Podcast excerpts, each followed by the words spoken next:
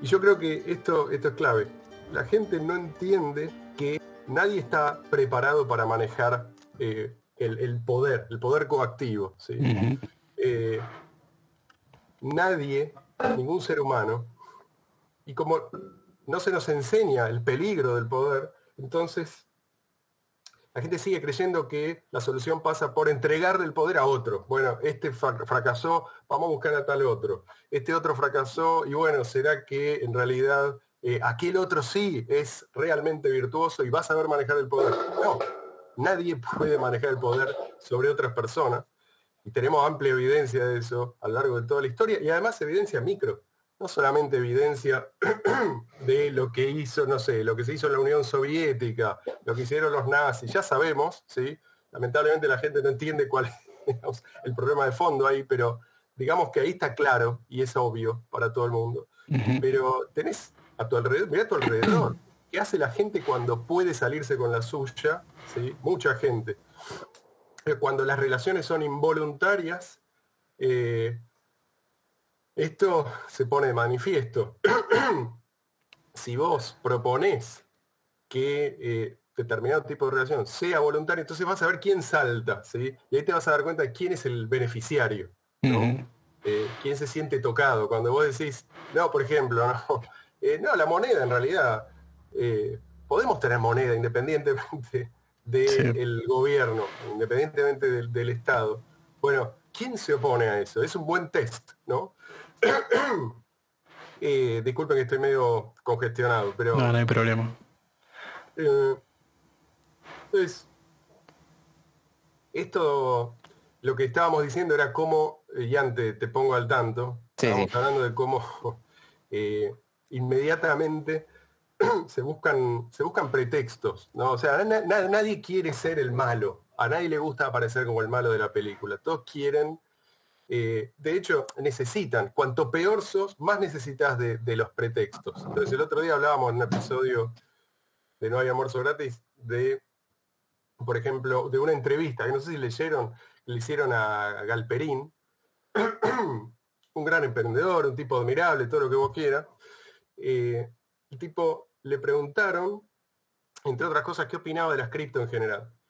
Y dijo el tipo, sí, es interesante, pero como medio de intercambio ya, ya tenemos, no necesitamos eso. Tenemos un medio de intercambio fantástico, tenemos el QR.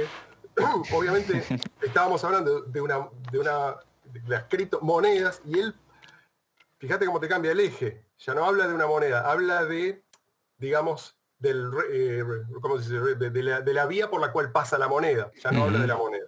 Entonces te dice, y esto es, además es, eh, es ecológico, no sé qué término lo puso, pero dijo algo así, esto es ecológico, esto, esto es inclusivo, ¿sí? Entonces, claro, ¿por qué el tipo este dice, dice las cosas que dice? en la posición en la que está, él no, no puede decir otra cosa. Es decir, o se sale de esa posición y reconoce, sí, y reconoce que él forma parte de un sistema corrupto, eh, o dice estas cosas y dice lo que hay que decir. En cada momento uno tiene que disfrazarse de otra cosa. claro, además no, eh, le, no, le, sirve mucho a, Galperín que le pregunten eh, qué le parece una, moneda que elimina intermediarios. Y él es un intermediario, no es cualquier intermediario, porque un intermediario puede ser un intermediario necesario, ¿sí? buscado. Puede haber un consentimiento mutuo Intermediarios nunca van a dejar de haber, pero este es un intermediario forzoso, ¿sí? Eh, es, bueno, esto lo discutíamos también, en qué medida, si, si, es o no un monopolio, aunque no sea un monopolio, las barreras de entrada son tan altas que pegan el palo, o sea, son, son muy pocos los que pueden competir realmente en, ese mercado. Bueno, hablando de intermediarios, eh, creo que justamente lo que aborda muy fuertemente Bitcoin Cash y toda la historia detrás de Bitcoin Cash es, eh, digamos que, va, en realidad más, que nada la historia de Bitcoin BTC, es eh, cómo se las arreglaron para que los intermediarios no dejen de existir. Y mm, más allá de que ya tuvimos dos podcasts, los dos de como dos horas, eh, todavía a mí me llegan muchas consultas de, claro, de como todavía no, sí, sí, todavía no se termina de entender, pero bueno, mm, em, si no les molesta podemos hacer una especie de repaso de, de por qué estamos acá y de por qué consideraron que había que impulsar Bitcoin Cash, particularmente en Argentina, como tratando de, de calar hondo en, nuestra región.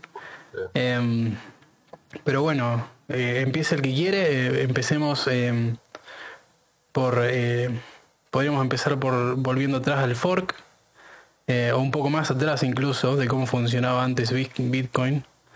Em, y bueno, llegaremos hasta el momento en el que por razones se tuvo que dividir. Así que adelante, tomen el escenario. Yo creo, antes, antes de arrancar, yo creo que acá el problema que tenemos, ¿por qué tenemos que explicar una y otra vez eh, a gente, además, eh, a gente inteligente, o sea, una vez que se está dirigiendo a gente limítrofe con problemas para comprender, no, o sea, cognitivamente todo lo que nos escuchan están eh, del promedio para arriba, ¿sí?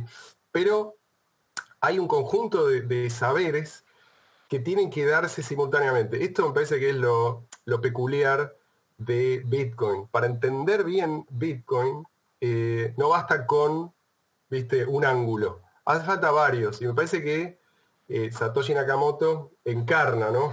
Esa, ese ideal de una persona que puede realmente innovar, crear algo nuevo ¿Por qué? Y bueno, porque el tipo sin ser por ahí, eh, sin tener completo dominio de todos estos distintos eh, saberes, sabía lo suficiente de cada uno como para combinarlos y crear algo nuevo. Hay una intersección de saberes.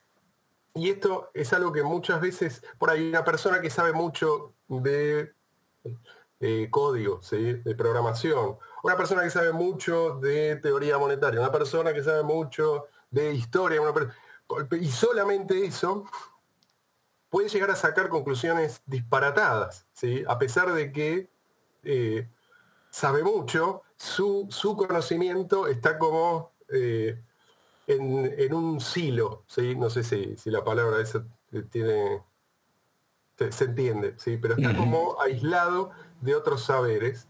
Y, eso lo vemos, y uno puede ser además monstruosamente inteligente. ¿sí? Vos fíjate lo que, por ejemplo, lo que decía Einstein, ¿no? Eh, cuando, se hablaba de política, tipo le preguntaban, che, vos qué opinás de esto, el tipo, si le preguntás, como, como hacen los actores de Hollywood, ¿viste? Le preguntás acerca del cambio climático, le preguntás acerca de... sí, sí, sí. Los actores, todos saben de todo del UBI y del ingreso básico universal, te van a decir, y te lo van a decir muchos con, absoluta seguridad, eh, porque saben, no, bueno, porque le, están preguntando, tipo es prominente y se expresa, pero vos lo escuchás a Einstein hablar de política y realmente te, querés cortar la bola. Eh, ¿Cómo puede ser? Y bueno, sí, pues, puede ser, puede ser y pasa todo el tiempo. Entonces yo creo que eh, esta es una dificultad que tenemos. Por suerte, Bitcoin ya fue creado, ya sabemos que funciona eh, y podemos explicarlo, pero una cosa, son dos problemas. Por un lado es explicarlo a una persona que realmente está interesada, eh, pero tenemos que remontar un, otro problema, me parece más complicado, que es la persona que ya tomó una decisión sin comprender, esa persona es más difícil de rescatar. Ni hablar la persona que eh, es netamente beneficiaria del sistema tal como existe, ¿sí? ese ni siquiera está interesado en escucharte. Sí, pero hay gente que, que, en realidad sale perjudicada y aún así eh, continúa insistiendo. Uh, ¿cómo, es eso? Y en este caso, toda la gente que no puede hacer uso de sus monedas uh. por tema tarifas, por ejemplo, y uh. aún así digamos, claro, continúa o, no le llama la, atención lo suficiente como para decir, eh, a ver si se habrá pasado algo. Esos entran en la categoría del que ya tomó una decisión, del que, por ejemplo, que ya invirtió y está como emocionalmente apegado a su inversión. Claro. Entonces, vos venís como a guarde la fiesta, decís, che, ¿estás seguro que, fíjate que quizás acá hay un error? Entonces, ¿qué hace? Se encierra más dentro de su burbuja para tranquilizarse. Acá lo que lo importante es aliviar la ansiedad, no es Este, y, si vos te asomás un poco afuera de tu burbuja, bueno, eh, tenés la posibilidad de entender un montón de cosas, pero creo que la clave aquí es entender por qué, por qué Bitcoin existe, por qué a alguien se le ocurrió y por qué en su momento Bitcoin eh, pudo, contra todos los pronósticos, y, digamos, con una probabilidad que la gente seria le asignaba un, cero de, éxito, bueno, sin embargo despegó y, y acá lo tenemos. Entonces, eh, creo que esa, pregunta es la, es la, primera que yo me haría y es lo cuando yo trato de explicar empiezo por ahí, ¿viste? Es decir, ¿cuáles son los problemas que Bitcoin vino a resolver? Porque si Bitcoin es solamente un instrumento más especulativo, no, no resuelve nada, aquello resolver el problema de algunos personal, ¿sí? si es que le va bien, que lo más probable es que no le vaya bien. Eh, pero creo que lo que pasó es esto, ¿sí? mucha gente eh, fue le, fue muy bien individualmente con esto y con eso se conformaron. Eso, eh, eso explica, no solamente, porque una vez se dice, mirá lo que hicieron, mirá lo que nos hicieron.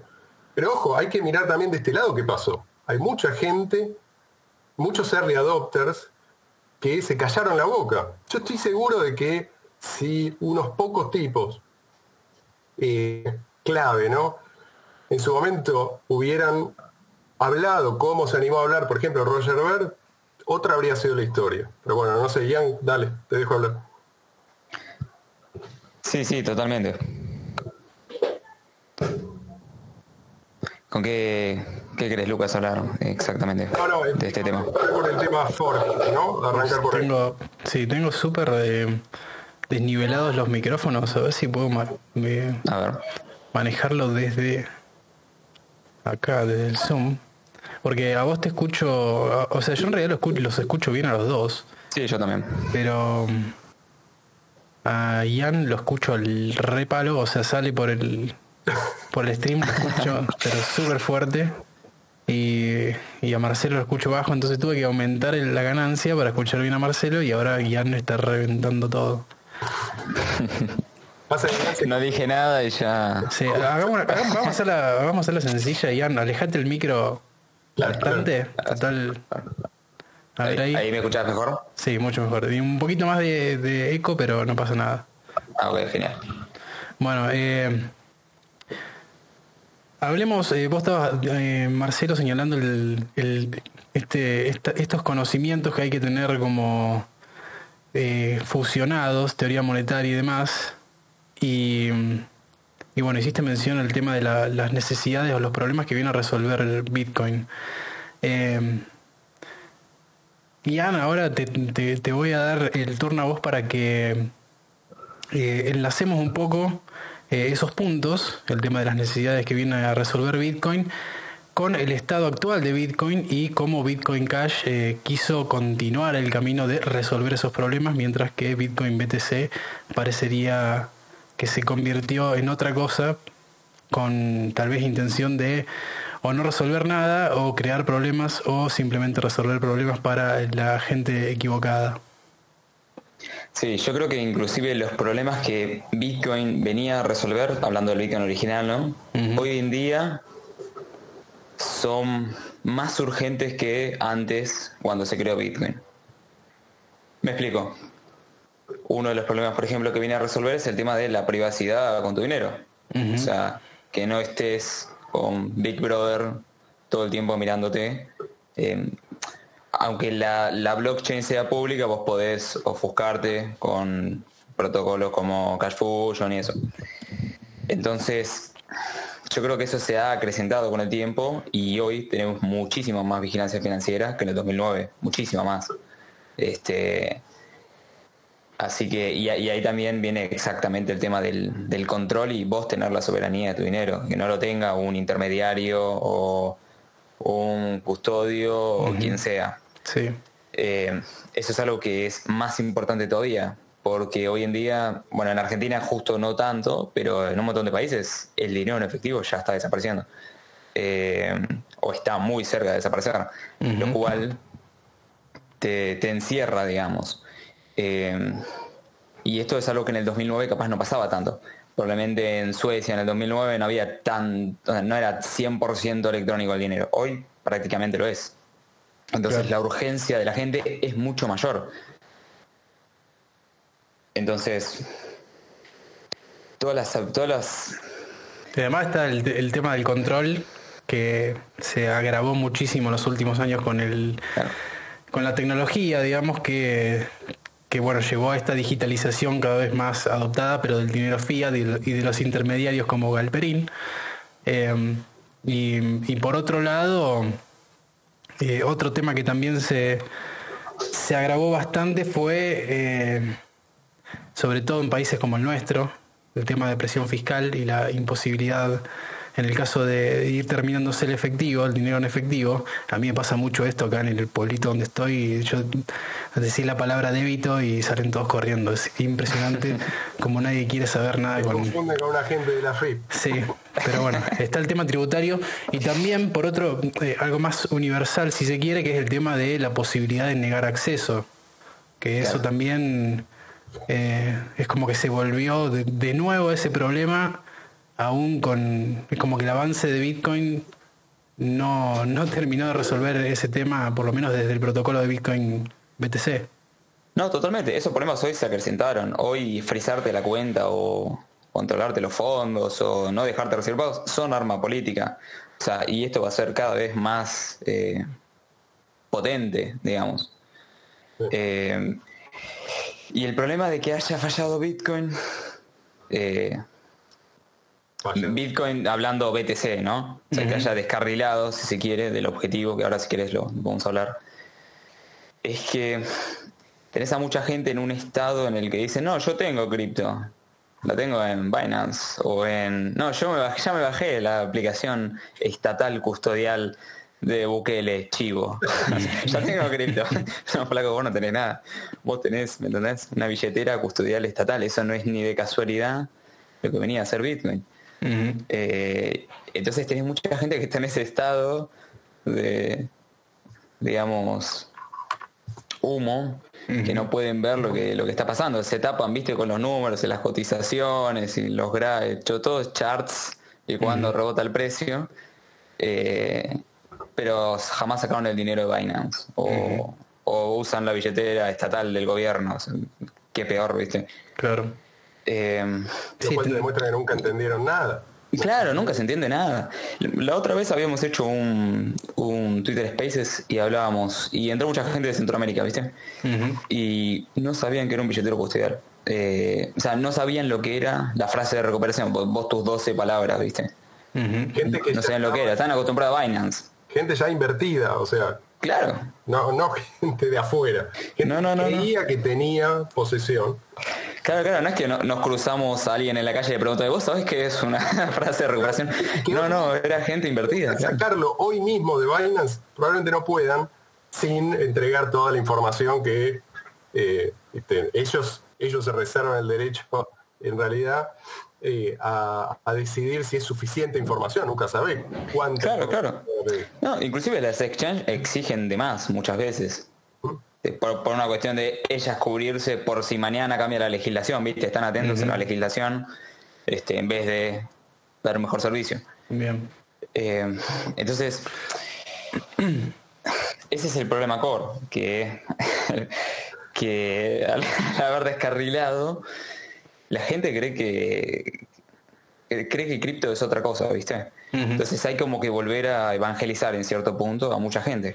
Sí, es que eso, es lo que yo siento que está ocurriendo y sobre todo cuando veo los meets y todo ese tipo de cosas. Después yo veo videos de 2012, por ejemplo, cosas así, eh, que la gente iba a, bares, a pizzerías o a negocios así de tipo retail a comprar cosas con cripto y se reunía y era como una especie de celebración y demostración. Y después no vi más eso y era todo precio y era todo... Eh, que tal grupo financiero invirtió en cripto, o sea que es una buena inversión, vos también metete y ta, ta, ta, todo eso. Y, y cuando te pones a pensar, es como que fue tan gradual el cambio, por lo menos al ojo, al ojo común. al principio estaba también la obsesión con el precio, pero eso tenía que ver con, eh, digamos, lo que medía el precio en aquel entonces era cuántos inversores se dieron cuenta del potencial de Bitcoin. Claro. Si de golpe, boom, viste, el precio pasaba, no sé, de centavos a algunos dólares, o de algunos dólares a, a decenas de dólares. Entonces, era claro que eh, había gente que estaba atenta a esto, y era una buena noticia eh, porque todavía Bitcoin no estaba capturado. O sea, eh, Bitcoin puede escalar, la gente se está dando cuenta, más inversores es bueno, ¿sí? porque eso implica más liquidez. eso, digamos, enciende como de espiral eh, positiva, pero eso era solamente una parte del asunto, no era lo único. La gente lo que en ese momento quería, o a lo, a lo que se aspiraba, lo que se pensaba que era posible en un futuro, era ir sustituyendo el sistema monetario basado en bibliografía. ¿sí? Con todos los problemas que él mencionó, uno, que no mencionaste es eh, la reserva fraccionaria, que probablemente ya, se esté aplicando en algunos de estos lugares donde la gente se ve forzada a usar aplicaciones gubernamentales o aplicaciones que eh, de alguna u otra manera se le imponen. ¿sí? O sea, lo que se le dice a la gente es no uses la criptomoneda, no es para vos. ¿sí? No es, no, es, no es para vos. Cuidado incluso, ¿viste? Mucho cuidado. Si lo vas a usar, usalo de esta manera. Bueno, ahora lo que le quiero preguntar a Ian, para que, como para que llegamos, lleguemos a algo un poco más tangible, porque estamos eh, hablando muy de mm, eh, como muy situacional y quiero que vayamos un poco al cómo ocurre cada cosa. Eh, bueno, el tema de la, de la escalabilidad, Ian, por favor, explica qué es lo que hace que, que BCH sea escalable, escalable, no sé por qué me tira X ahí, y mm, y, cómo se logró que Bitcoin BTC no sea escalable y después de eso, eh, que esto si quieres lo puedes explicar vos Marcelo a continuación, cuando, cuando Ian pase por, por el tema de, la escalabilidad, que seguramente vamos a hablar del tamaño del bloque y demás.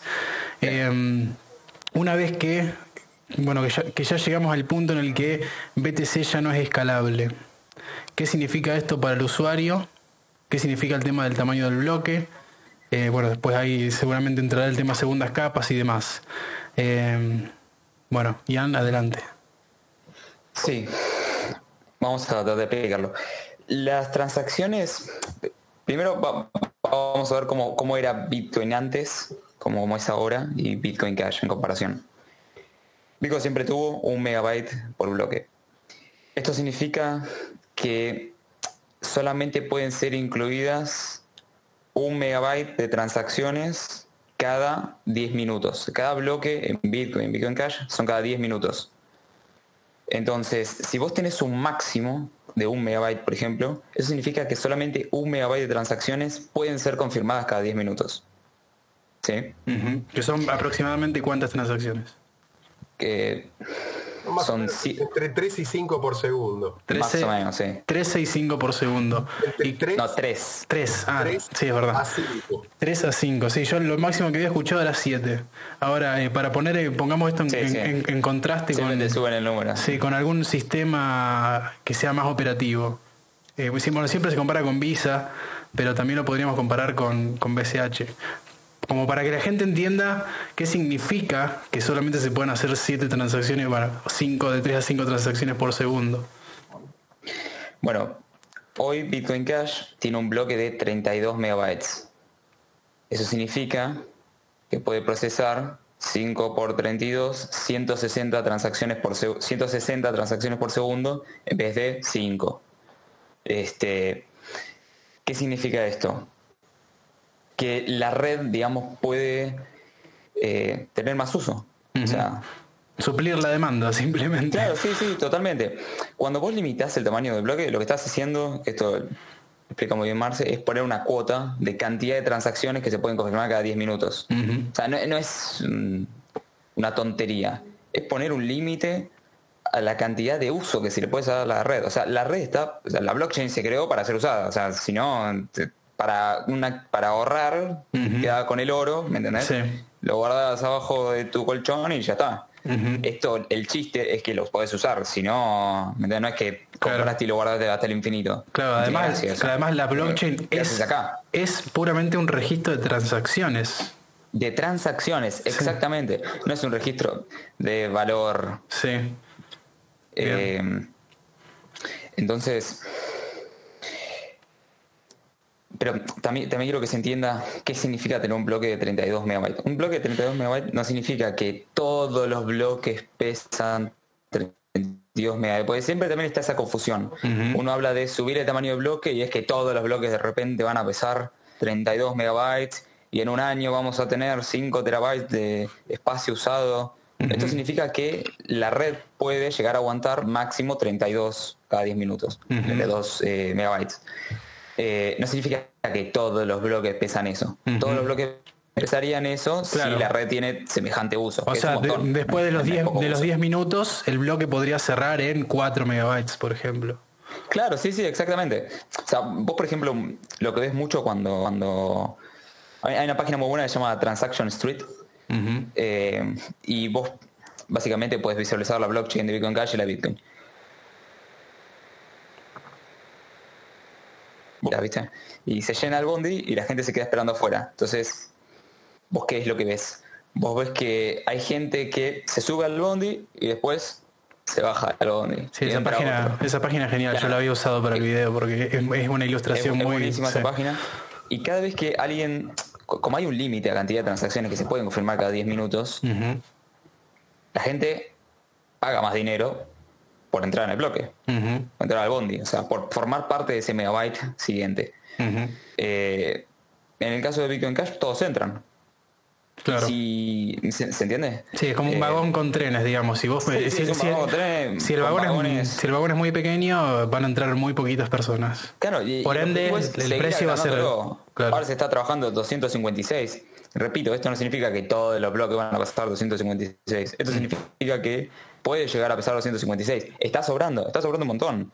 Y mejor, porque te deja cinturón por si te viene un tsunami de, adopción, que, esa es la idea. Si vos tenés un límite, o sea, ¿cómo, es como que querés vender más choripanes de la carne que tenés, ¿me entendés? ¿Qué vas a vender? Claro, es como decir, voy, a vender, sí, sí, voy a vender tres choripanes a 500 dólares cada uno y ya está, no trabajo más todo el mes. claro, sí, sí. O sea, no, no, tiene sentido, no, tiene sentido usar una red que no la puedes usar. O sea, ¿Para qué? ¿Entiendes? Es bastante intuitivo. Uh que esto era lo que, lo que Satoshi claro. explicó que tenía que ocurrir. O sea, ese, ese límite, famoso límite de un megabyte, eh, es algo que hace muchos años que dejó de tener sentido. Satoshi no solo, no solo, Satoshi ya tenía un plan, el plan de Satoshi no era, viste, arranquemos con esto y vamos improvisando, ¿no? El tipo sabía perfectamente cómo iba a evolucionar, por lo menos en líneas generales, ¿no? Entonces, por eso el tipo dijo, eh, vamos a, eh, digamos, el límite al tamaño del bloque tiene que ser eliminado, ni siquiera dijo, vamos a poner un límite más alto, tiene que ser eliminado, ¿y cómo había que eliminarlo? Es decir, a través de un hard fork, si vos lees el texto donde el tipo dice cómo, él dice, las versiones viejas, los que tienen versiones viejas, les voy a mandar, ¿sí? Como un mensajito que diga, no, no, tenés que actualizar. ¿sí? ¿Qué es esto? Que la gente de Core convirtió en anatema, ¿no? Porque supuestamente si vos haces un hard fork, vos estás dividiendo a la comunidad. En absoluto, es simplemente un upgrade ¿sí? del software. Eh, era, era, la manera, eh, ya desde el principio, de hecho es lo que él mismo Satoshi hizo un montón de veces, no es ninguna novedad. esta gente encontró la manera de impedir ese upgrade. Bien. Eh, bueno, y así estamos. ni siquiera tenemos ni siquiera logramos lo que ellos pretendían, que era que las tarifas fueran, digamos, permanentemente elevadas. Eh, ni siquiera eso, porque lo que ocurre es que las tarifas aumentan cuando hay mucha competencia por entrar al siguiente bloque, pero después se desploman, con lo cual tampoco es sostenible en el largo plazo esto. Porque en ese modelo vos necesitas tarifas extremadamente altas y crecientes. Entonces, eso es algo que no cierra lógicamente, pero, empíricamente también está demostrado que está destinado a fracasar. Bien. Bueno, ahora... inclusive, inclusive este problema de, un megabyte se espiraliza en más problemas. Me explico.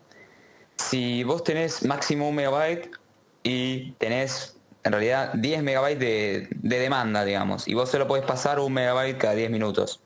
Esto significa que estarías 100 minutos en suplir la demanda actual. No contar lo que se suman esos 100 minutos. Pero ¿cuál es el problema acá? El problema que se dio es que si yo, por ejemplo, te quiero mandar un Bitcoin y pongo una comisión más baja de la, de la que se está pidiendo a la red para poder entrar en el próximo bloque o en los próximos dos bloques, el problema es que si yo pongo un fee bajo, mi transacción no se confirma hasta que se libere la red y el fee que yo puse sea el fee correcto. O sea, yo pongo un megabyte por SAT y están pidiendo 25. No se puede predecir eso. no, claro, no se puede predecir encima. Voy a, poner una tarifa baja. Vos pones una tarifa que es razonable. Uh, se me están congelando un toque. A ver si vuelven.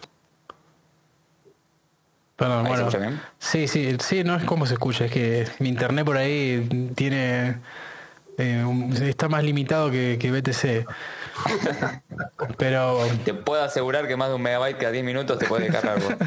pero, pero, bueno, vos Marci estabas diciendo que el tema de bueno, me olvidé lo que estaba diciendo. Perdón, ¿querés que, ¿querés que cierre el punto? Porque me, parece importante claro por qué se espiraliza en, más problemas. Dale, sí. Como la gente se mata, digamos, o sea, paga más por, que es, por entrar en el bloque, y no vos no puedes saber cuánto es lo que vas a necesitar realmente, estás a ciegas, una subasta a ciegas. Eh, ¿cuál, es el problema? Antes Bitcoin tenía algo que se llama cero confirmaciones. Esto significa que yo te envío dinero y no hay forma de volver a pedir el pago. O sea, yo no, no puedo cancelar el pago, ¿se entiende? Eso es algo que en Bitcoin Cash sigue siendo así. Yo mando Bitcoin Cash y el pago no puede ser revertido. O sea, no puedo cagarte, digamos, en simple palabras. En, BTC sí. Y eso se dio porque como la red, o sea, como limitaron la red, se satura la red y la gente que manda pocas comisiones se queda re atrás y capaz tardan, no sé, o sea, si yo pongo un SAT por byte y justo la red está muy usada, capaz te llega Navidad, ¿entendés el pago? Este, y yo no estaba en el momento, qué sé yo. Entonces tienen que poner un mecanismo, se llama replace by fee, en el que yo pongo una comisión y como veo que justo no entra mi transacción, pongo otra comisión. ¿Cuál es el problema que genera esto? Que ahora yo puedo mandar, compro un producto, hay videos de gente que lo hace, si quieren ahora paso el link. Alguien va, compra un producto, pone una comisión bajísima, cuestión que le llegue para los reyes magos, este, se come la, se come, se lleva lo que quiere y después manda otra comisión arriba, reenviándose el pago a él mismo, o sea, redirigiendo el pago a él, a él mismo. Esto es algo que en Bitcoin Cash no se puede hacer porque tiene que ser confirmaciones, pero en, en BTC sí. Entonces, el problema de haber limitado un megabyte genera el problema de sacar las ceros confirmaciones. Entonces cada vez es menos útil, o sea, es cada vez es más anti medio de intercambio la red, ¿se entiende? Claro, o sea, los únicos que la pueden usar si se quiere ágilmente son los que eh, más pagan la comisión y la más alta y un poquito más por si sube. Sí, sí, claro.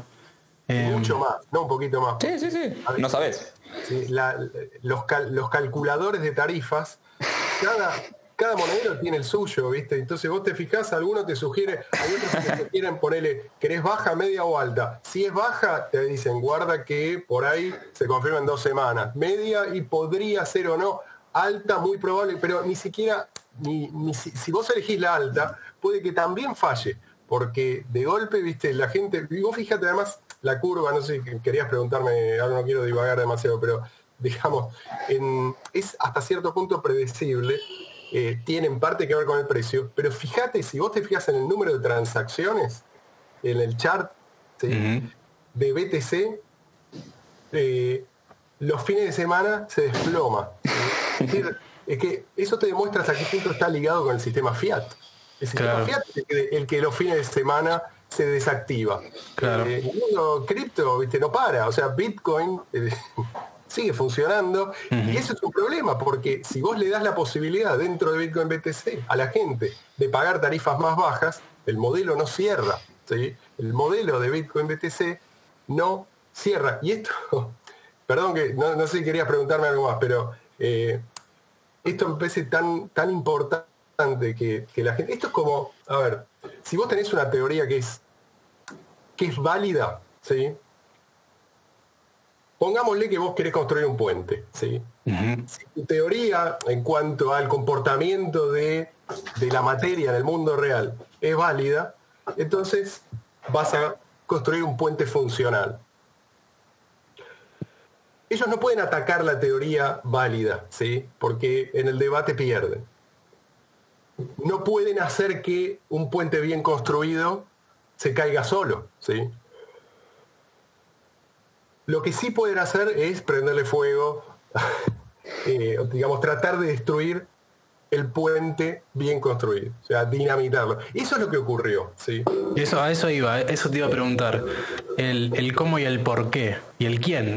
Como que todo, hagamos todo el artículo periodístico de porque por ahí todavía se tiene mucho la idea, es como que hay dos extremos, el que el que más en pelota está y que cree que Bitcoin es directamente una empresa, que es como eh, por ahí el, más desinformado, y por otro lado está el, que confía demasiado y cree que Bitcoin es del pueblo y, totalmente descentralizado y como que eso. Bueno, eh, ¿cómo empezar por, por donde te parezca, Marcelo?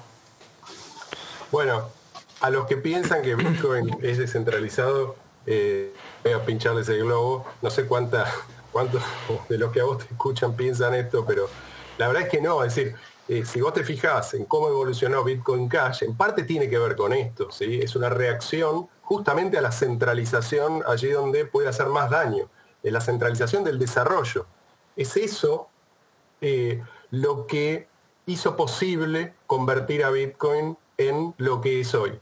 Esto, esto de encontrar, a ver, busquemos el punto débil, esto del el límite, y digamos que esto es algo sagrado, digamos que esto es algo eterno, que no se puede modificar, ¿sí? por más que no, no lo es, no es cierto, no tiene ningún sentido, no importa. Tenemos la excusa de que nosotros somos los verdaderos bitcoiners porque no queremos modificar nada. Si vas a modificar algo, no tiene que ser vía un hard fork, como ellos lo llaman, si no tiene que ser un upgrade, tiene que ser siempre eh, compatible con las versiones previas. Esta es la manera en que lograron convencer a mucha gente de que ellos son, los verdaderos eh, bitcoiners. Entonces, pero si vos no tenés acceso a un repositorio eh, que controla unas pocas personas, no podés hacer eso. Eso es, no sé, yo me estoy viendo más o menos, pero ¿me escuchan bien? Sí, te escuchamos bien. Entonces, eh, en parte, el problema es justamente ese. Satoshi era uno solo, Satoshi tomaba las decisiones, debatía, pero finalmente las decisiones las tomaba él. Eh, y eso no, es algo de por sí algo malo, pero sabemos que era un punto débil. De hecho, cuando debatíamos al principio, y bueno, ¿y, por dónde van a entrar? Y bueno, eh, una de las puertas más fáciles de abrir era esa. ¿Qué pasa si Satoshi entrega las llaves? ¿sí? Satoshi se retira y viene otro. O Satoshi desaparece, vaya a saber por qué, y viene otro. ¿Y quién es ese otro? ¿Y cómo se decide? ¿Cómo se decide? ¿Qué código se integra eh, y cuál no? Eh, porque la gente dice, bueno, no, esto es, eh, somos todos, es el pueblo, nosotros decidimos, somos, el mercado habla de esta manera. No, no es cierto, ¿sí? No es cierto.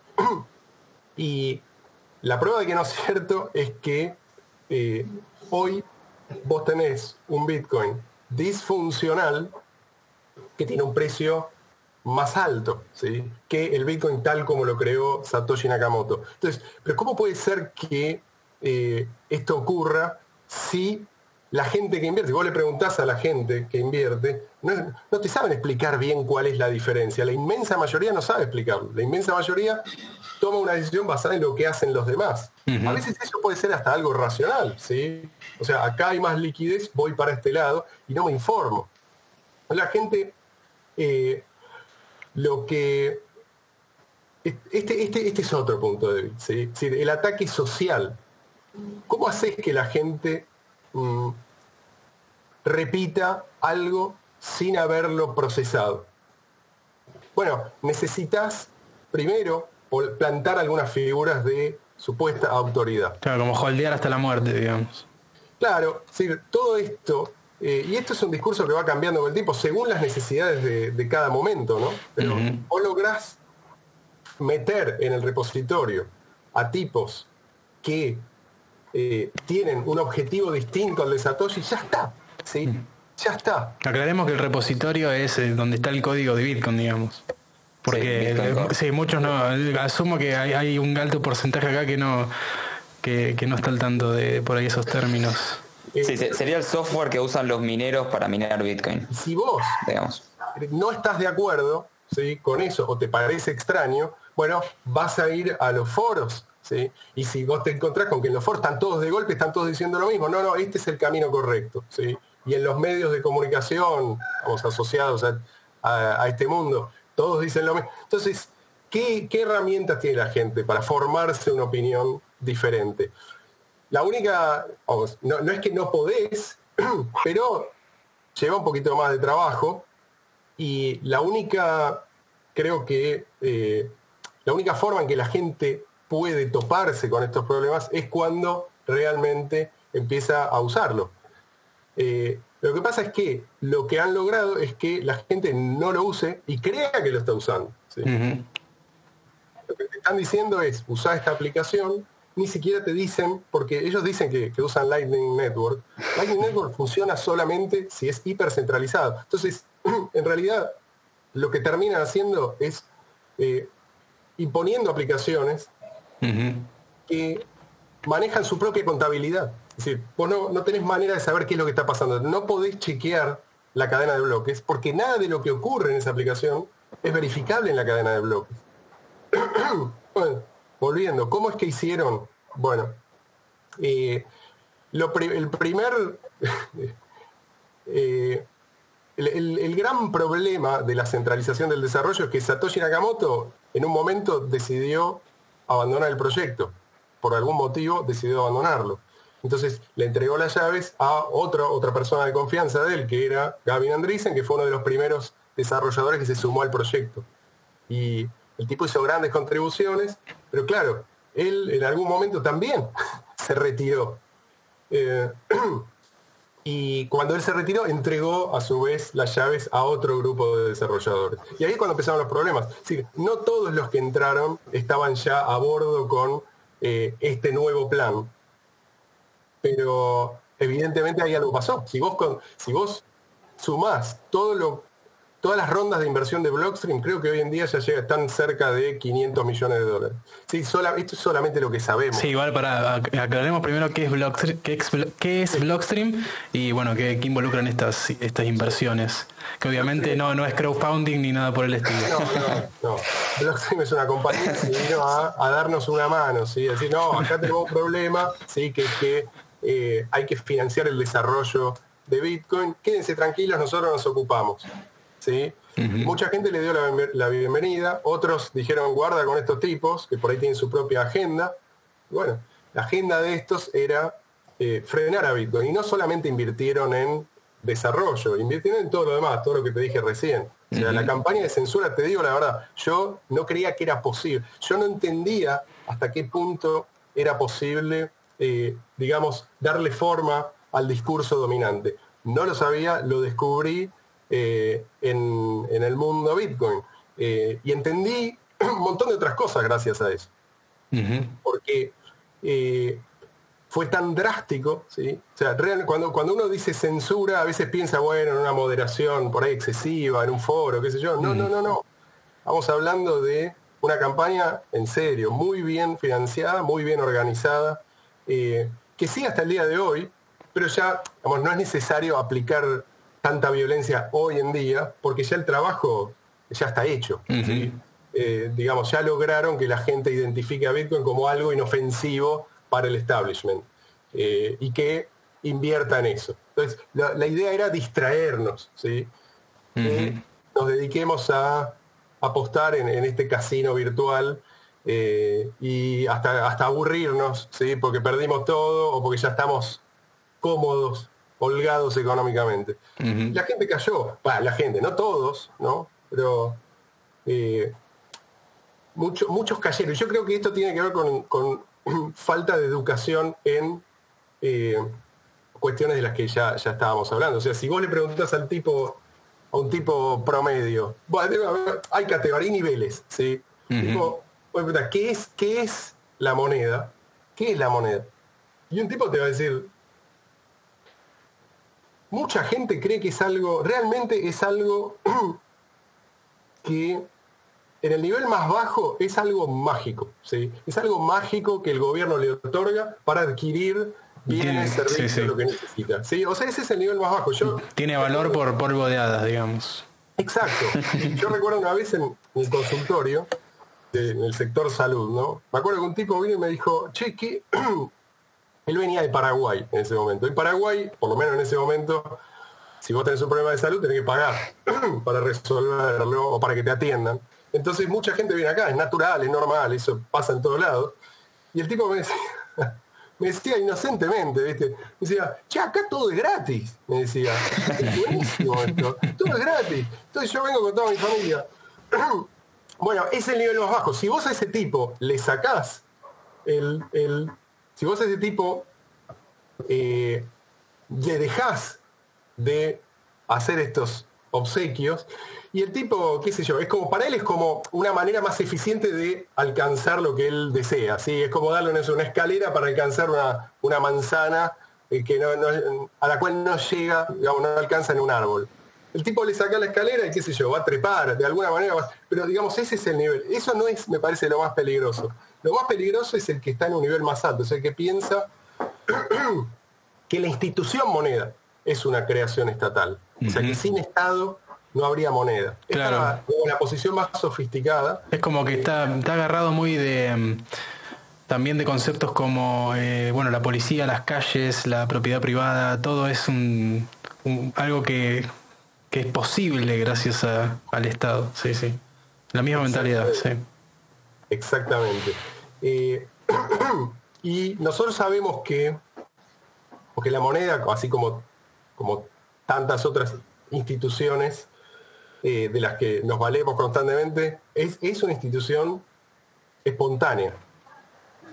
Pero es difícil explicar la diferencia para una persona que está adoctrinada entre Satoshi y un tipo que crea su propia eh, moneda fiat, ¿sí? Un banco central, ponele. Yo creo que eh, es algo que nosotros también tenemos que entender.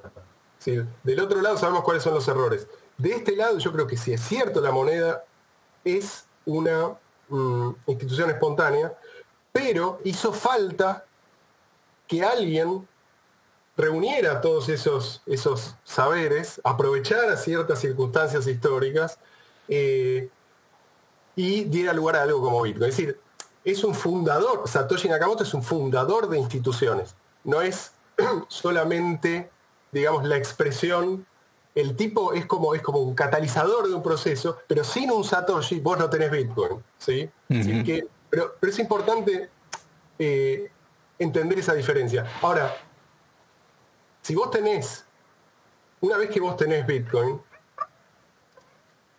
vos tenés, te empezás a hacer preguntas, ¿sí? ¿Cómo es que me dicen que nunca va a haber más de 21 millones de unidades, ¿sí? Bueno, ahí tenés la primera diferencia. Satoshi no puede agregar unidades.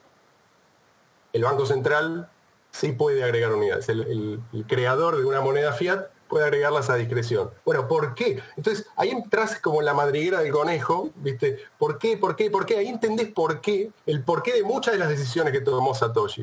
Y el por qué ignorar esas decisiones es tan peligroso y pone, pone en peligro todo el sistema. Yo te diría que lo condena, más allá de lo que pase con el precio en el corto eh, o en el mediano plazo. Pero lo bueno de esto es que siempre vamos a tener la posibilidad de rescatar el, proyecto original. Y a mí me parece que eh, a veces los que piensan en estos términos, ¿no? esto es una institución espontánea, confunden, lo, eh, creen que por ser una institución espontánea entonces no hay que hacer nada. ¿sí? Por eso señalo la importancia de la figura de Satoshi. ¿sí? Porque el tipo sí hizo, gracias a Satoshi, después muchos pudimos aprovechar eh, la, existencia y podemos todavía aprovechar la existencia de Bitcoin. Eh, hace falta, al principio por lo menos, ese, eh, ese compromiso ideológico. O sea, la, faltan 10 minutos. Eh, los 21 millones, es cierto que dependen de un sistema de incentivos genial, creado por Satoshi Nakamoto. Pero también es cierto que en, en este momento hace falta el compromiso de gente que explique cómo funciona el sistema de incentivos, porque necesitamos gente, digamos, dentro del sistema para que los incentivos actúen. No sé si se entiende. Entonces, eh, sí es cierto, en el futuro no va a hacer falta ese, ese compromiso, no va a hacer falta que, que nos lo recuerden, pero nosotros hoy tenemos que recordárselo a la gente. Y con un número reducido, de personas que entienden la importancia de la existencia del dinero efectivo peer-to-peer, eh, es suficiente para que el proyecto no muera, ¿sí? que es lo único que necesitamos. No necesitamos ir a la luna. De hecho, si no vamos a la luna, mejor, ¿sí? porque no llamamos la atención en este periodo crítico, durante el cual la economía puede crecer, pero por ahí de manera subterránea, sin tanto ruido, ¿no? Por eso yo eh, me, da mucha risa, o es como que es un pequeño disfrute cuando veo que, eh, el debate se, caldea un poco y, aparecen los gráficos ya y todo el tema de eh, ah, esa moneda barata y todo. Después no te aceptan el debate, ¿no? Pero siempre están ahí. y mm, es como un poco placentero decir, no importa lo que vos me digas, yo voy a seguir invitando a la gente a que adopten y esto va a seguir creciendo a pesar de tu, todos los gráficos que me tiras por la cabeza. Yo voy a seguir haciendo referencia a la utilidad, porque esto sirve, sirve o no sirve. Y digamos a nosotros. Si no nos sirve a nosotros, le está sirviendo a otro. Y, es, y ese otro es el que tiene el control de el monopolio de la moneda. Y el, monopolio siempre, siempre, por, por su propia naturaleza, eh, es, ofrece bienes y servicios de, mala calidad. No, puede ser de otra manera. O sea, no tienen la necesidad de complacer a el cliente, a el, a el usuario. Eso es lo que te da la pista de que Bitcoin BTC se transformó en un monopolio, ¿no? Ellos saben que el control pasa por otro lado, otro lado, que no tienen que dar un buen servicio. De hecho, dar un mal servicio es mejor para ellos. Bueno, ahora eh, tenés que huir de Bitcoin. ahora te... festejan la subida de fees. Sí. Bueno, quiero hablar de eso, pero para no cortarlo, yo diría que empecemos ahora, antes de que se corte la llamada y que después empecemos bien a hablar del, tema de, de por qué les conviene, claro, de por qué les conviene tanto a ciertos grupos que que no se pueda usar la red directamente, sino que haya que, usar los servicios que después te ofrecen los mismos que tosquean la red. Pero bueno, eh, Marcelo, ¿querés encargarte de hacer de nuevo la llamada? Ahí va, ¿eh? Buenísimo.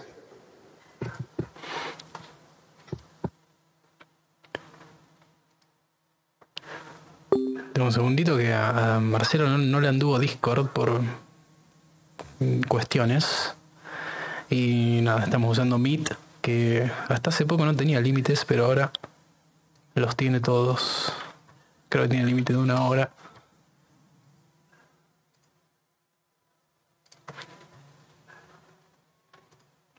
Me mandó el link.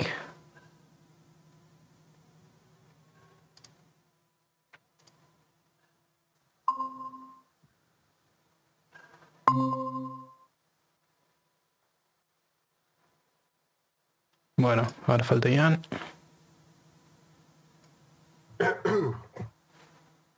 A ver. ¿eh? Sí, sí, ya debe estar entrar. Bueno.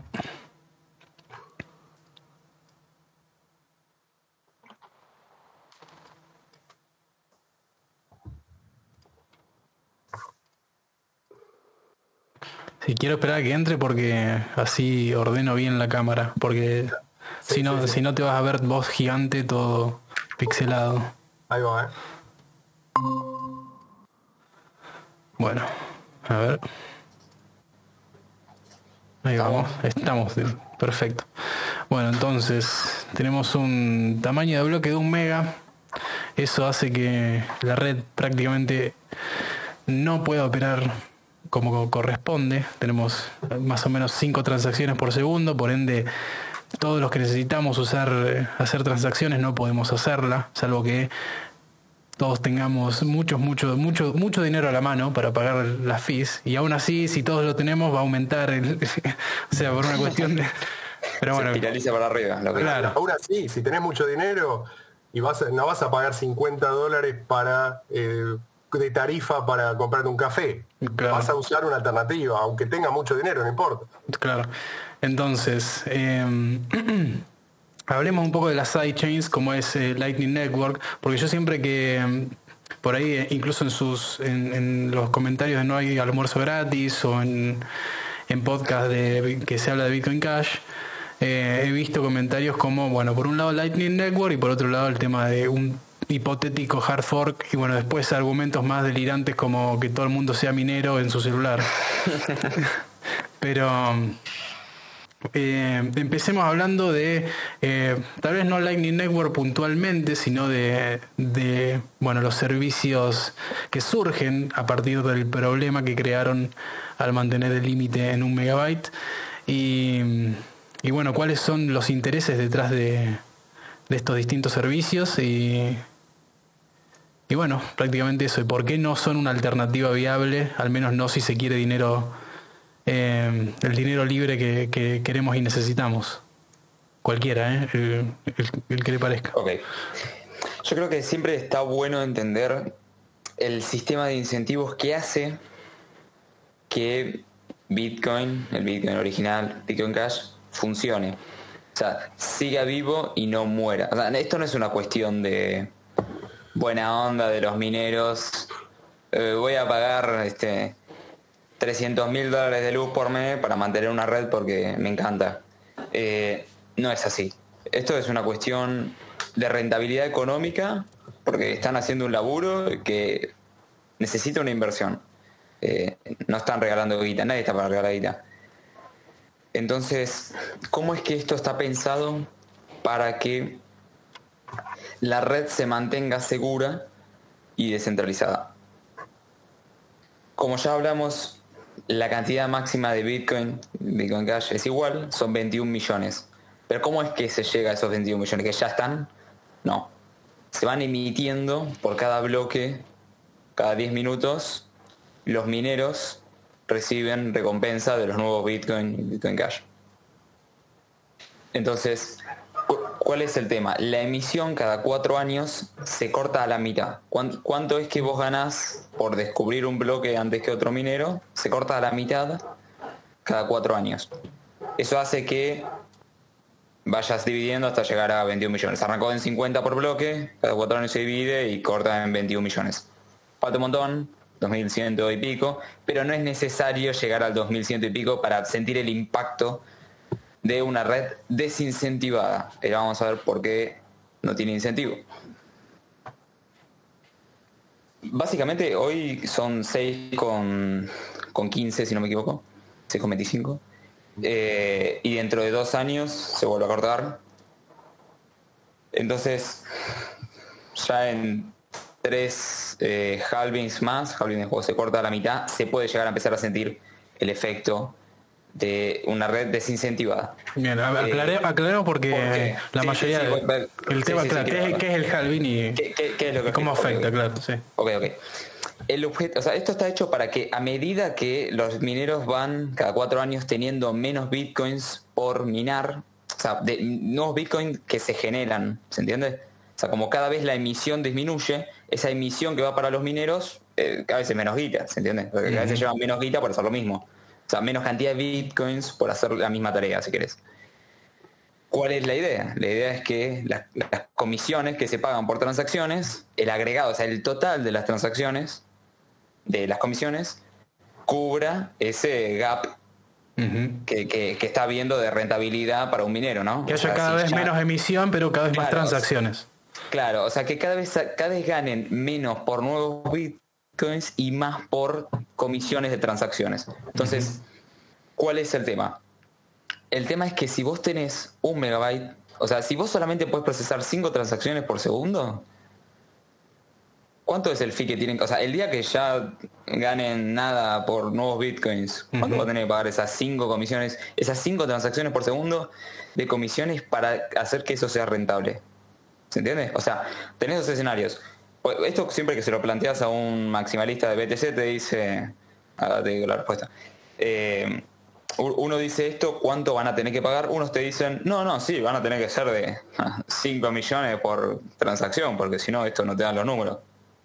este, o sea, no vas a usar la cadena pero ¿qué vas a usar otra cosa? Te están mandando para otro lado. Y los otros te dicen, no, no, van a ser bajas, porque en realidad todo va a pasar por la Lightning Network. Que en realidad, si lo pensás, los canales de pago que son los que cobran las, comisiones de las transacciones en la network, porque la network sí tiene comisiones, y las comisiones, mientras más alto es el monto que querés transaccionar, más alta es, no es plano. Este, eso hay que tenerlo en cuenta. Comprar una casa con Lightning te va a salir más caro que mandarlo on-chain. Este, entonces, lo, que pasa es que el canal de pago, o sea, Lightning Network compite contra los mineros, no, no, patean para el mismo lado, ¿se entiende? Sí, si, la actividad económica, o sea, si las transacciones pagan comisiones, el Lightning Network no se la están pagando los mineros. Exactamente. Y los mineros, no los canales de pago, ni los boludos en la casa con los nodos, los mineros son los que hacen la red segura. ¿Por qué? Porque son los que ponen poder de cómputo a la red. No es una cuestión de cantidad de nodos. O sea, vos podés tener 150 trillones de nodos en calculadora del 2003. ¿Me entendés? Viene yo con mi computadora, te, gano un poder de cómputo. ¿Me entendés? O sea, no es una cuestión de cantidad. Si te muestran la cantidad, es una estupidez. O sea, lo que te tiene que importar lo sumo es el hash power. Este, entonces, lo que crean es una situación en la que no tenés salida.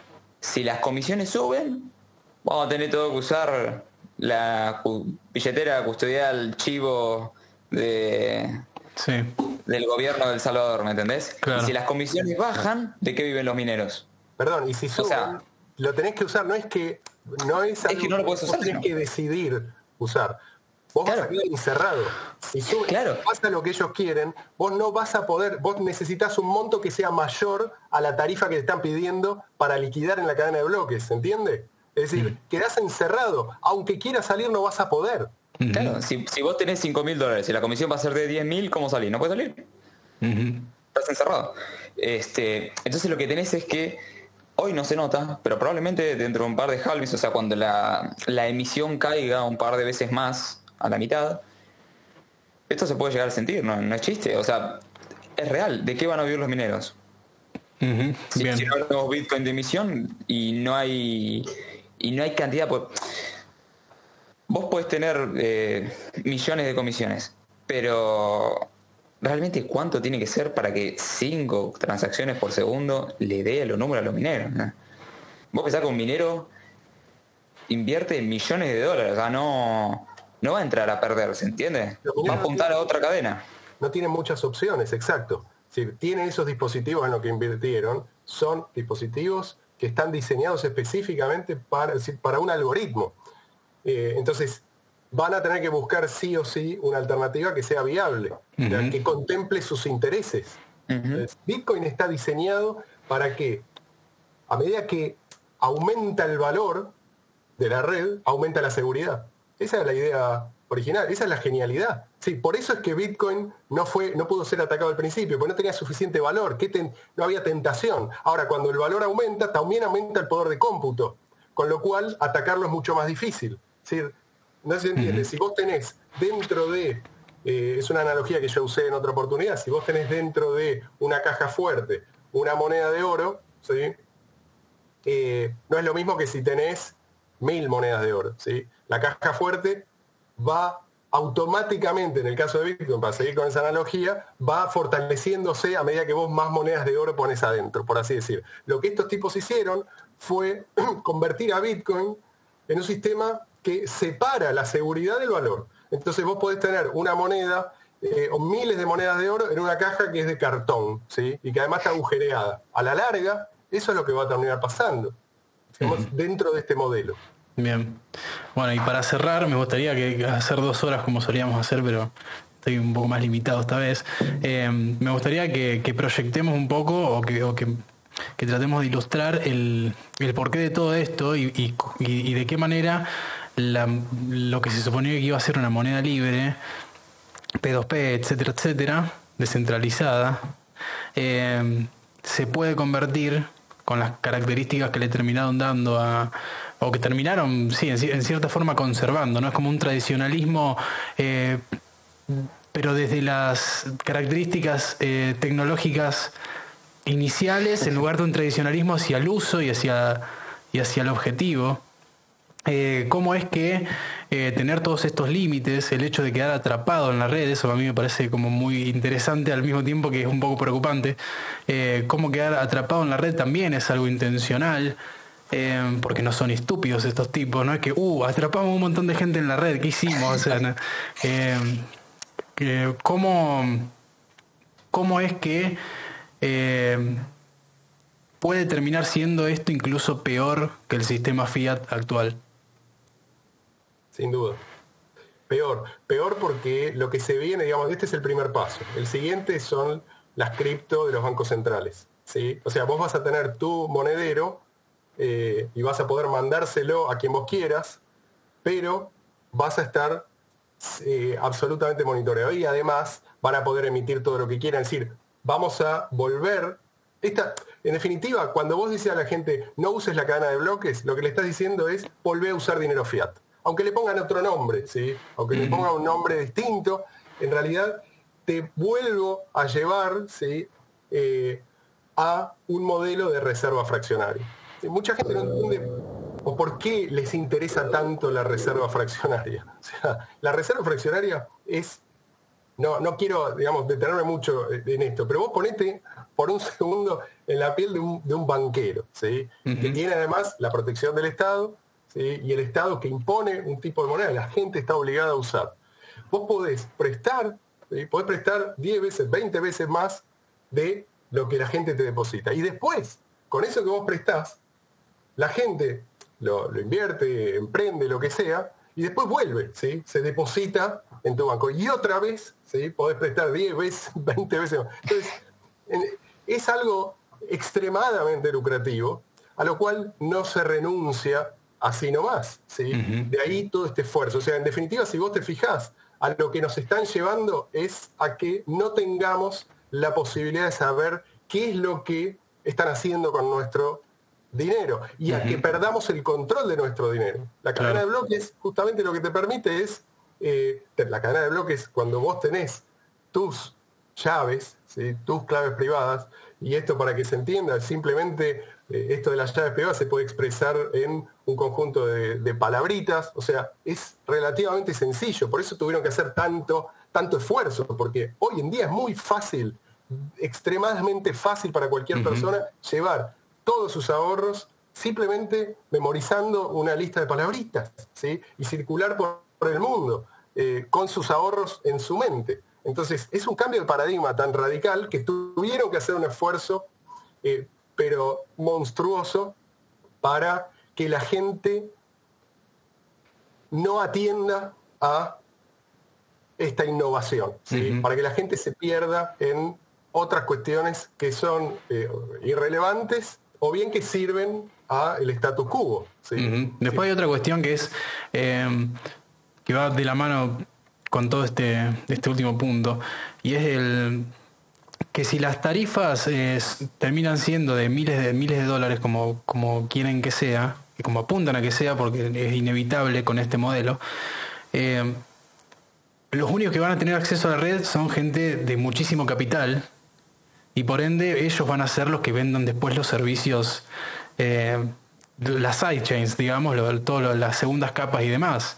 Entonces esto es lo que, lo que por ahí mm, a mí me llama la atención, de que la gente que de alguna forma se supone que está metida en Bitcoin y que entiende o debería entender por qué surgió, no le, no le produce ningún tipo de, de sospecha decir que, de repente la cadena de bloques, el acceso a la cadena de bloques se vuelva algo ultra elitista y que solamente los más ricos van a tener acceso y que, y que de lo que los, los más ricos hagan con la cadena de bloques, eso vamos a poder usar los pobres mortales que no podemos pagar miles de dólares en tarifa. Como que... Es exactamente lo mismo que pasó con el patrón oro. Fíjate cómo evolucionó el patrón oro. ¿sí? Primero, vos dejame, el, metal, yo te entrego estos recibos. En cualquier momento vos podés venir y reclamarlo. ¿sí? Hasta que no. Y a poquito se fue haciendo cada vez más restrictivo hasta que solamente los gobiernos podían hacer eso y después ni siquiera los gobiernos. ¿sí? Vamos, eh, digamos, ese camino es, es natural. ¿sí? O sea, es lo que... No es, que, no es una casualidad que vuelven a hacer lo mismo. Es la manera de volver a imponerse. Creo que ahora, la diferencia es que ahora nuestra alternativa no es el oro, ¿sí? Con todo lo que eso implica. Es decir, el oro vos hoy en día, nunca en realidad, el oro tiene, digamos, limitaciones que son obvias para, el comercio. Hoy en día tenemos alternativas que son, no solamente son viables, son mucho mejores en todo sentido, totalmente libres de fricción. Entonces, ¿por qué le vas a entregar eso a un tipo que te dice, yo a cambio te doy este certificado? ¿Para qué quiero un certificado si yo tengo una moneda que es mil veces mejor que la tuya? ¿Entendés? Pero entonces, ¿qué hay que hacer? Hay que convencer a la gente de que, no, bueno, eh, esto es muy peligroso para vos, en fin, o esto no es ecológico, algún verso. Bueno, muchos cayeron en esto, pero eh, no todos. Y yo creo que cada vez van a ser más, porque o el sistema va a ser cada vez más opresivo, no menos. La gente va a terminar necesitando huir. Bueno, con algo con lo que con lo que quiero cerrar, que para responder la pregunta de, Gabo, que, se quedó con ganas de que se le respondamos, pero está siempre acá, así que no lo voy a dejar con las ganas. Vos mencionaste algo, Ian, del tema de cómo eh, a medida que avanzan, eh, a medida que escala la red, eh, es como que se van volviendo un poco más exigentes las, como las condiciones tecnológicas. Em, y bueno, que justamente pueda, pueda ser un limitante que, que, de alguna manera termine, bueno, el, tema de la centralización, ya sabes cómo es la pregunta, pero bueno, Gabo hizo esa, esa pregunta y, me, y creo que vos eh, sos el, uno de los que mejor he visto que responder esa pregunta, así que adelante. Sí, yo creo que, que al contrario. Eh, ¿Cómo funciona esto? En el caso de Bitcoin Cash, la dificultad para descubrir un bloque es, eh, se, ajusta entre cada bloque. En el caso de Bitcoin es cada 2016 bloques más o menos, son cada dos semanas. ¿Qué es lo que pasa? Em, cada vez que hay más gente queriendo minar, la dificultad sube, porque hay más poder de cómputo queriendo, queriendo descubrir el mismo bloque. Entonces como que aumenta la competencia. Entonces lo que hace el sistema es, o sea, está hecho para eso, automáticamente se ajusta a mayor cantidad de cómputo. O sea, eh, no es que vos podés caer con, de repente prendés 300 galpones de, de cómputo, de, de Essex y te pones a minar y de repente ganaste. No, se, se, ajusta al siguiente bloque y si vos tenías el 20% vas a tener el 15%, porque todo, todo se ajusta para que no, no puedas eh, predominar eh, tan agresivamente, digamos. Sí, pues esa es una preocupación que surge mucho, el tema de, claro, entonces yo entro con eh, más nivel, más capacidad de cómputo que todos los demás y me llevo todos los bloques y, centralizo la red. No, aparte lo que pasa es que en, general era como lo que explicaba Marce antes, hoy, hoy en Bitcoin no se da, en Bitcoin Cash sí, a medida que el precio sube, el poder de cómputo acompaña, porque es más eh, tentador lucrativamente minar un PCH. Entonces, como es más tentador, se mueven más mineros, se ajusta la dificultad para arriba, se vuelve más difícil, entonces siempre se va como, como, balanceando el precio con la dificultad, pero por una cuestión de incentivos económicos de los mineros, no de polvo de hadas. Mineros de un lado y del otro, de BTC. Claro. Es más o menos, no hay más centralización de un lado que de otro, simplemente porque eso, eso significa que está funcionando, que los mineros están minando de acuerdo a lo que les resulta más lucrativo en cada momento. O sea, eh, eso no es, eh, no es un, buen argumento. En todo caso, lo que vos podés decir es, como el poder de cómputo global es más bajo, es más fácil de atacar BCH que BTC en un determinado momento. Lo cual es cierto, siempre y cuando los mineros tengan incentivo para atacarlo. ¿sí? La pregunta es, ¿lo tienen? ¿Sí?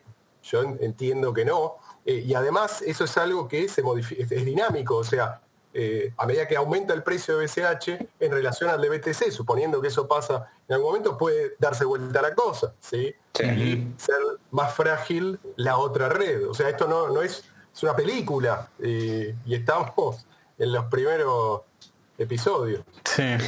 Sí, no, no sé si ya lo habíamos eh, lo, habíamos contado una vez el tema de la, espiral de la muerte. Me parece que sí. Sí, en el último podcast. Sí. Pero e, es, algo que tranquilamente puede pasar eh, y tiene todo el sentido.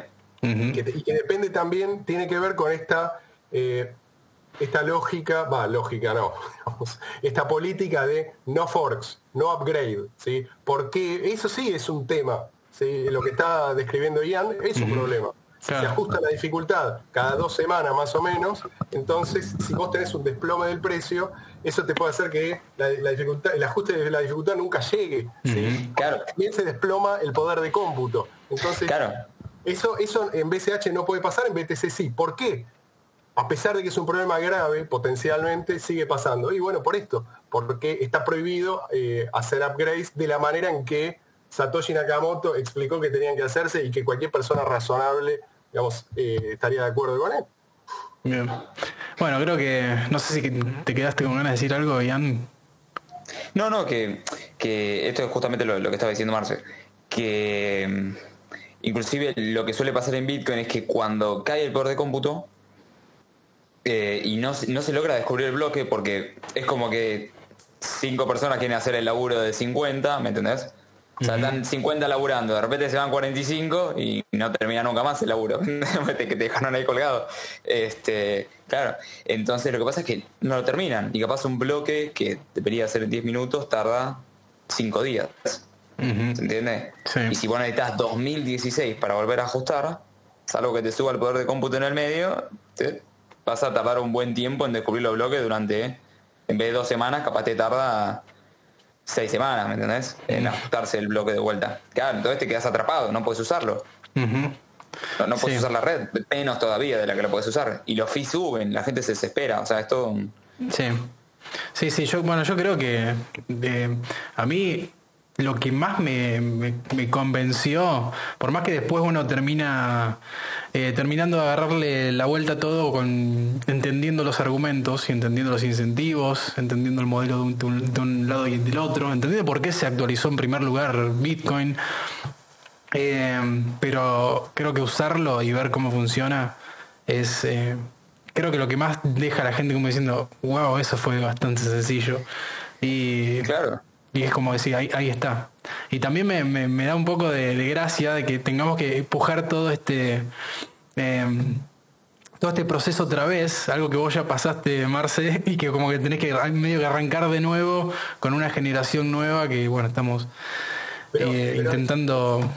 Es, esa eso que vos decís, yo pasé por una etapa, viste, de, de depresión, digamos así, anímica, porque dije, bueno, por ahí, por ahí ganaron pero después me di cuenta de que no, había gente, esto es lo que a mí, yo hice el clic en ese momento, ¿viste? No, no, esto es una necesidad. O sea, esto, yo no estoy loco, esta es una necesidad real. Así como lo encontré a Jan y a los otros chicos, o sea, buscando soluciones. Entonces, eh, nos, nos, encontramos en realidad ellos buscando, no es que ellos sabían perfectamente qué es lo que había pasado. Ellos se dieron cuenta de que esto no les servía, que Bitcoin BTC no les servía, por ahí no entendían bien por qué, pero simplemente no les servía. Eh, y, empezaron a investigar. ¿sí? Pero eso nunca, siempre va a haber gente necesitando escapar de este sistema. Por eso digo que eh, no, sé exactamente cuánto tiempo, no sé cómo va a evolucionar, eh, digamos, nadie sabe estos detalles, nadie lo puede saber, pero creo que lo, lo, que sí está claro es que el sistema Fiat, tal como está concebido, eh, va a funcionar cada vez peor, ¿sí? Cada vez peor, ¿sí? De alguna manera, sea, sea porque va, van a ser cada vez más restrictivos o más opresivos, o la inflación se va a disparar, lo que sea, sea eso termina mal, ya sabemos. Entonces, eh, creo que eh, es importante volver a explicar esto y tener paciencia y no, digamos, no entrar en el juego de los demás, no entrar en esta suerte de de, burbuja, que es algo parecido a lo que pasó ya, no sé, bueno, ustedes por ahí no se acuerdan, pero en el tiempo de las, la burbuja de las .com, pasó esto, o sea, había 10.000 compañías que no tenían absolutamente nada, no tenían ningún plan de negocio, lo único que tenían algunas era simplemente un dominio, lo único que podían mostrar, y la gente invertía millones y millones y miles de millones, qué sé yo. Bueno, llegó un momento en que eh, el mercado barrió con todo eso. Estaba claro que era puro bombo. Bueno, ahora está pasando algo parecido.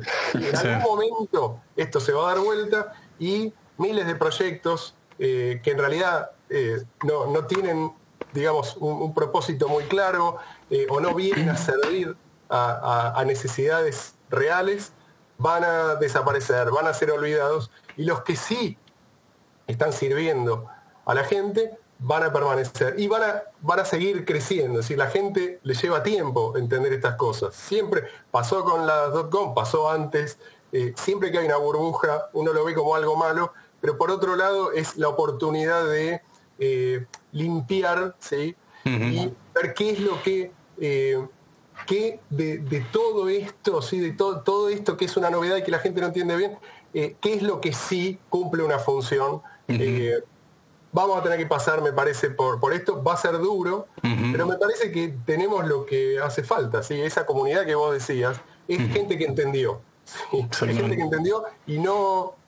Una vez que vos entendiste la importancia de, esto, de este proyecto, ya está. ¿Qué vas a hacer? O sea, vos te ves... Eh, dejando de entenderlo. No sé si me... sí, sí, sí. Y, entenderlo es... Eh, hay gente que no lo va a entender nunca, pero la persona que lo entiende, eh, lo entiende rápidamente, ¿sí? Y ya no hay vuelta atrás. Entonces, con eso yo creo que es, suficiente como para después reconstruir, que es en definitiva lo que pasó. O sea, Bitcoin BCH, Bitcoin Cash, eh, fue un proyecto de early adopters de desarrolladores ¿sí? que trabajaban antes con Bitcoin BTC, lo único que había. Había todo, toda la comunidad, usuarios, un montón de gente se pasaron a, Bitcoin BCH y siguieron trabajando. Eh, o sea que por ahí tengamos que pasar por, por esto sea eh, así, simplemente tenemos que bancarnos este ciclo, no sé cómo va a ser. A mí me han preguntado en la cuenta... Eh, ni bien la abría, viste, yo ya empezaba a hablar un poco de criptos y demás, y mm, me han preguntado, che, para vos Bitcoin es una burbuja, y yo en su momento recuerdo haber, recuerdo re bien, no sé por qué tengo un recuerdo tan nítido, pero respondí, no, mientras cumpla su función no veo por qué sería una burbuja, pero bueno, ahí está. Eh, pero bueno, Marcelo, Ian, muchas gracias otra vez por aceptar mi invitación, la verdad que... Eh, que hicimos un repaso, pero no sé, me, me gusta mucho cómo se desarrollan estos, estos podcasts con ustedes. La verdad que la, la, pasión que tienen por este tema, eh, un poquito mezclado con frustración, eh, es bastante divertido. Hay, que cultivar también un poco lo negativo, porque del otro lado tenemos gente que, eh, digamos, está dispuesta a, a usar estrategias eh, que por ahí a nosotros nos, nos resultaría incómodo siquiera concebirlo, ¿sí? Entonces eh, hay que estar preparado, pero de vuelta, creo que tenemos lo que hace falta. Eh, gracias a vos, Luca, la verdad, un placer siempre estar acá. Vi el último video espectacular, la verdad, la, el, laburo que estás haciendo me, me encanta, la parte gráfica, no solo eso, obviamente, espero que sigas así muchos años. Bueno, muchas gracias. Gente, buenas noches. Una cosa, una cosa, una cosa. Diga, diga. Eh, manden dirección de BCH a los comentarios. Ya, dale. Ah, hacemos un airdrop en el chat. Ya, Vaya mandando, sí, sí. Ah, bueno. Y mañana, a las 22 horas, tenemos torneo de póker. Bueno. Para enterarse, métanse por lo menos en nuestro grupo de Telegram, arroba BCH, Argentina y ahí les damos toda la info para que puedan entrar. cosa más, si van a consumir algo en algún cualquier local del mapa, pasen a pesos, ¿sí? expresen el valor de los BCH en pesos, eh, así, así no tienen que estar calculando en, la caja, ¿sí? directamente lo hacen y se los pasa eh, según el tipo de cambio Blue. es muy fácil hacerlo en la configuración. Bien, eh, ¿hay algún meetup ya planeado para el futuro? Cada, cuánto les gusta hacerlo? Una vez por mes lo hacemos. Ah, buenísimo, es mucho más frecuente de lo que pensaba. bueno, el último fue. estamos ya coordinando para el próximo, todavía no queremos. El último, el último fue récord, ¿o no? Sí, fue un montón de gente. La verdad que esto viene creciendo y eso es buenísimo. O sea, se, viene notando que la comunidad viene creciendo, lo cual es lo que necesitamos. O sea, es no, es una cuestión de solo comercio, sino consumidores también. Y los consumidores son la comunidad que la verdad que encima está muy activa. Sí. sí. todo esto viene creciendo increíble. Y lo próximo es, cierro con esto, Dale. juegos presenciales y online. Eh, ya estamos laburando con gente que se dedica a esto hace, hace mucho tiempo, tiene contactos en, ese, en esos círculos y bueno, ya, ya lo vamos a ir informando. Ah, ¿qué deporte era este que, que estaban patrocinando? Que, que era un deporte nuevo, ni me acuerdo. Fútbol. Fútbol. Claro, pero no es eso a lo que se refiere Marcel, pero... pero bueno, yo lo vi, me llamó mucho la atención el, el fútbol.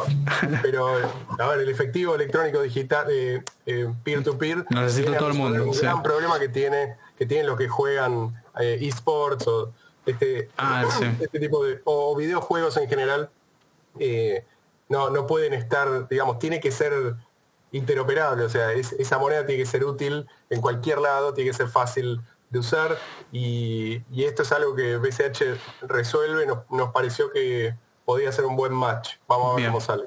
Bueno, ahí pasaron algún buen número de direcciones. Sí, sí, ahora las, vamos agarrando. Bien. Copiala, Ian. sí, ahora agarro el chat y... Que chequeen más tarde, eh, ahí va la sorpresita.